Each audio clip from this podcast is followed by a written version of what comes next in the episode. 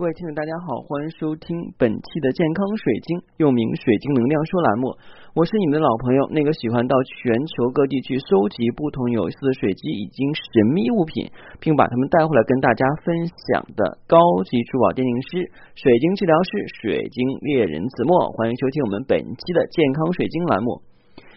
呃，今天要跟大家分享的内容应该是偏学术化一点，其实。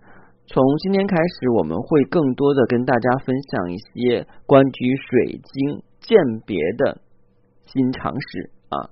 一说一到水晶鉴别呢，大家都想到了，哎呀，老师，你之前是不是讲过水晶怎么辨真假呀？你也讲过怎么样去感知水晶的能量。但是无奈现在造假的人太多了，那你要活养晶晶，即便你没有高大上的仪器，但是起码你要知道有些东西是怎么来的，对吧？我们讲啊，这个知识啊是越学你会觉得学海无涯苦作舟啊，越学越发现自己很浅薄。我就是这样感觉的，越学觉得自己知道东西太少了。嗯，今天要跟大家分享的是关于宝石的优化。哎，一说起优化，大家马上就想到两个晶石，绿松石跟青金石，因为这两个石头是经常容易优化的。因为绿松石跟青金石的硬度不太高，而青金石本身呢，它那个断层是惨白惨白的，里边还有那种就是伴有那个金点，那金点其实的话呢，应该是应该是铜矿啊，好像是铜矿，所以呢，嗯，就会感觉它非常难看。我们再看到一些商家的宣传上少白少金，其实是优化过的。正儿八经青金石都是会多白多金的啊，因为你是没有看它那个切面，你看它是优化部分。你要把一个青金石那个界面拿那个榔头打碎了以后，就能看到里边是惨白惨白的。当然我不会这么干，为啥有人跟我说过呢？他说他之前买了一个手镯青金石的，外边看起来的话就是少白少金，特别好看，但是手镯嘛，你难免磕一下碰一磕。一颗得断成两半了，他就看那个断层里边的话呢，又白，而且的话呢，就是那个点点特别多。然后他说：“老师，这个肯定是买的假了。”我说：“为什么买假了？你看这个原理就是。”这个断层里边的话呢，原本的物质都是这么难看，外表却那么好看，肯定是作假了。我说这就不叫作假，这叫优化啊！优化其实呢，就是根据一些特殊的处理方法，让一些本来天然的晶石不那么好看的情况下变得好看啊。但是作为我们学水晶的人，或者说是作为这个水晶爱好者，尤其是我们使用水晶需要水晶疗愈的话，可能我们就不太愿意要优化的东西，因为优化毕竟是经过了人工的处理。那这样的话呢，宝石。本身的天然的能量就会损耗一部分。如果你是颜值库克，OK，你今天的课程的话呢，真的是对你非常有用。因为其实优化的晶石它本身也是具有美感的，并不是说优化东西是假的。敦谦带有这个问题，我们来解答一下啊。宝石优化处理概念跟主要内容啊，这是我们今天要分享的。宝石的优化处理是为了提高天然宝石或玉石的使用价值跟经济价值，通过一定的工艺跟手段改善宝石的颜色、透明度、特殊光学效应、物理和化学稳定性，用来弥补天然宝石不足，增加天然宝石使用价值跟商业价值。宝石的优化处理又叫做宝石改善，是指对天然宝石进行颜色、透明度、光学效应等方面的提升。因此。宝石改善的对象是天然宝石，是对天然宝石价值提升的必然阶段啊。我们要强调一下，就是我们改善的对象是天然宝石，也就是说，你的晶石，别人说啊，或者说是有天的话，你去一个很漂亮的地方去看，哎，这个店里东西挺好，老板很实在，说的，哎，这个也很好呀，这个就是优化的啊，所以价格不太贵。那你要想。优化的，这不是假的吗？啊，不要不要不要啊！其实呢，你忽略了一点，是你不懂。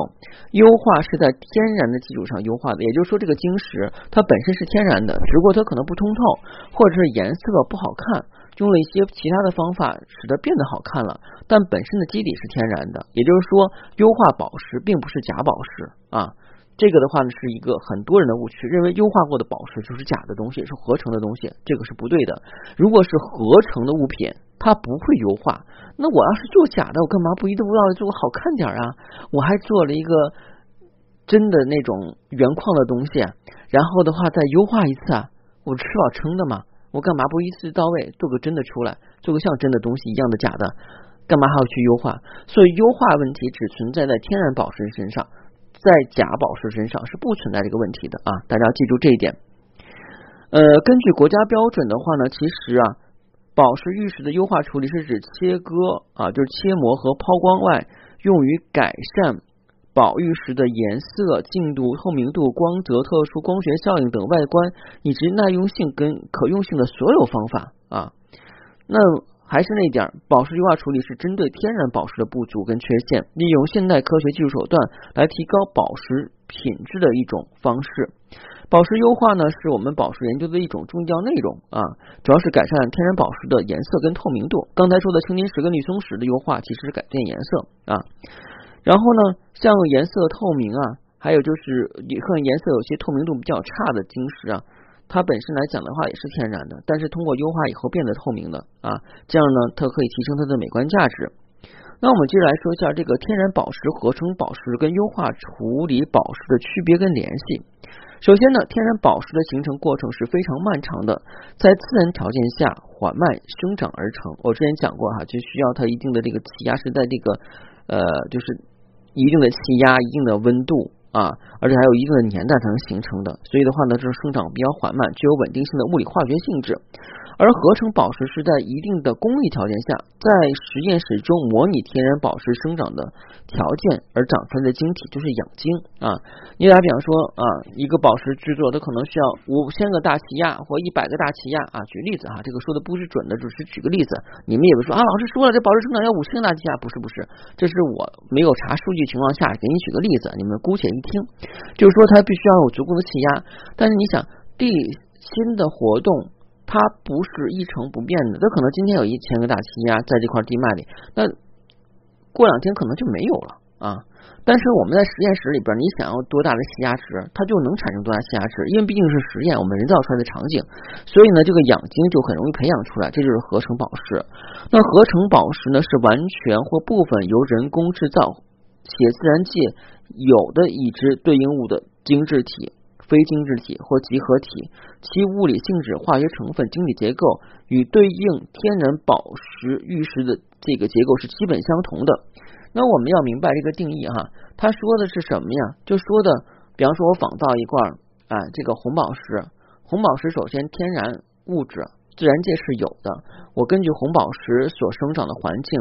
在实验室模拟一个环境，短短时间内让它具备所有红宝石生长条件，然后红宝石很快就长成了啊！但是因为我们枝条有红宝石，我们没办法做出来一个我们不知道的东西。嗯，打比方说，你就起一个怪怪的名吧，叫做阿尔法星石啊啊！我就随便起个名字，你你也没见过，我也没见过啊！宝石学界也没有这个东西。所以我就没有办法去做个假的出来，因为真的咱没见过，这假的肯定做不出来啊。所以合成宝石一般就是要做成跟真的东西一样，其实是仿制品啊。嗯，与其说是假货，不如说是真的的复制品啊。这人啊，呃，就是非常聪明啊。自然这有的东西他觉得少，他就多做一个假的出来，来满足自己的需要啊。那我们接着来讲啊，这个宝石。优化处理的前提啊，是天然宝石具有某种缺陷啊，比如颜色浅、饱和度低、透明度差等啊。优化处理的对象呢是天然宝石，就像那个粉晶啊，粉晶的话有些都是加过色的。因为我曾经有过学生戴那个粉晶，开始戴那粉晶是粉乎粉乎的，等到过了一年之后，以后变成淡粉色了，再过一年之后颜色有点像那个。嗯，怎么说呢？像那个白白水晶的感觉，其实那是加了色的啊啊，这就是属于这个颜色浅，要把它加的深一点，漂亮一点啊。优化处理对象啊，刚才就是反复强调了，是天然宝石。这样的话呢，可以使天然宝石这个价值提升。比方说那个红宝石，它或是属于 C 货啊，既不通透，里边也有一些半生矿和其他瑕疵。经过优化之后变得通透，然后瑕疵也没有了，但是它的价格是真正的没有优化的红宝石价格的十分之一。哎，价格很低廉，这东西又是天然宝石啊，那当然就畅销了。要不说现在人啊都这样的，地图好看，又图美观，最重要图便宜啊。但是这个东西怎么做的呢？你可能不会去考虑。那作为我们水晶爱好者来讲的话，可能就是比较关注能量这一块。那肯定优化的宝石能量就不如之前天然那种好。这也就是为什么我们在某斗上看的东西能够非常低廉，在某场看的东西啊就超乎我们的想象。其实是因为啊，在原来的基础上，一个是天然的，一个是后天养成的啊。其实后天养成也是在天质上养成的，只不过变得更好看一点啊。那我们讲哈，这个优化处理呢，其实包括很多方面，像低档宝石改为中高档宝石，提高宝石的颜色跟透明度，将非宝石级的话改成宝石级。产于斯里兰卡的这个刚玉呢，原来一般只是作为观赏石，经过热，经过这个人工的热处理之后呢，就变成了漂亮的宝石级的蓝宝石啊。价值呢增长了几十倍，甚至上百倍。刚玉其实就是蓝宝石啊，要蓝刚玉、红刚玉就是蓝宝石跟红宝石的一个通称学名，但听起来不太好听，所以我们叫蓝宝石跟红宝石。那这种品质比较差的不通透的蓝刚玉的话呢，经过优化处理变成了通透的，那它价格就提升了啊，涂鸦变凤凰啊。那优化处理的手段呢？它有不同的啊。我们今天的话呢，再分享一下对于宝石原料及成品的物理化学处理。采取物理化学处理的方法呢，是去掉宝石表面的杂质，利用用强酸去清洗玉石，去掉表面的淡色调以及杂色调，改善玉石的颜色跟透明度。碧或翡翠在冲胶之前，一般要用强酸去洗，去掉表面的杂质，然后再进行冲胶处理。这就是为啥我对。玉啊，翡翠这种东西不太感冒，因为有些东西的话呢，就是经过处理过的，所以它能量值低。你说要它干嘛啊？第二点，利用加工或工艺上的技术，使废料变成宝贝啊，这是属于宝石加工工艺。这方面处理主要手段在体现一些工艺品上。俗话说，玉不琢不成器。普通工艺品通过雕刻大师的精心创造，可以创造出艺术珍品。对宝石加工和设计，可以使宝石的使用价值达到最大化，体现宝石。的精美之处，宝石优化处理手段有广义跟狭义之分。广义是一切可以提高宝石价值跟利用度的这个技术方法，狭义是改善宝石内部化学成分和这个缺陷，改变宝石的颜色跟透明度，使其更加完美。那我们本书啊，其实就是我今天分享的内容呢，就是狭义的处理方式啊啊。刚才大家听到本书啊，因为我这个关于这个宝石的处理的话，肯定是要。还有参考书的，这个不能瞎讲啊。那我们今天分享的内容的话呢，其实不包括什么呀，宝石的加工、工艺利用以及工艺品设计啊，这跟它没有关系。我们今天分享的内容主要就是说啊，是用什么方法对于这些宝石进行了一些内部成分的改造，使得变得更好啊。比如常见方法有热处理、辐照、染色、冲天。高温高压处理、扩散、覆膜、镀膜、拼合等啊，这些都挺多的。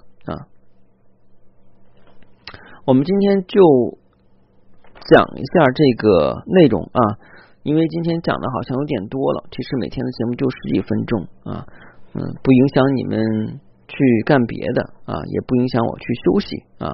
今天节目就到这儿。如果您觉得我节目还不错，又是第一次收听呢，建议您订阅收听我的节目啊。建议从头收听。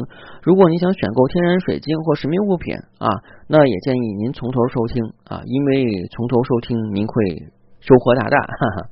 好，今天节目就到这里，谢谢大家，再见。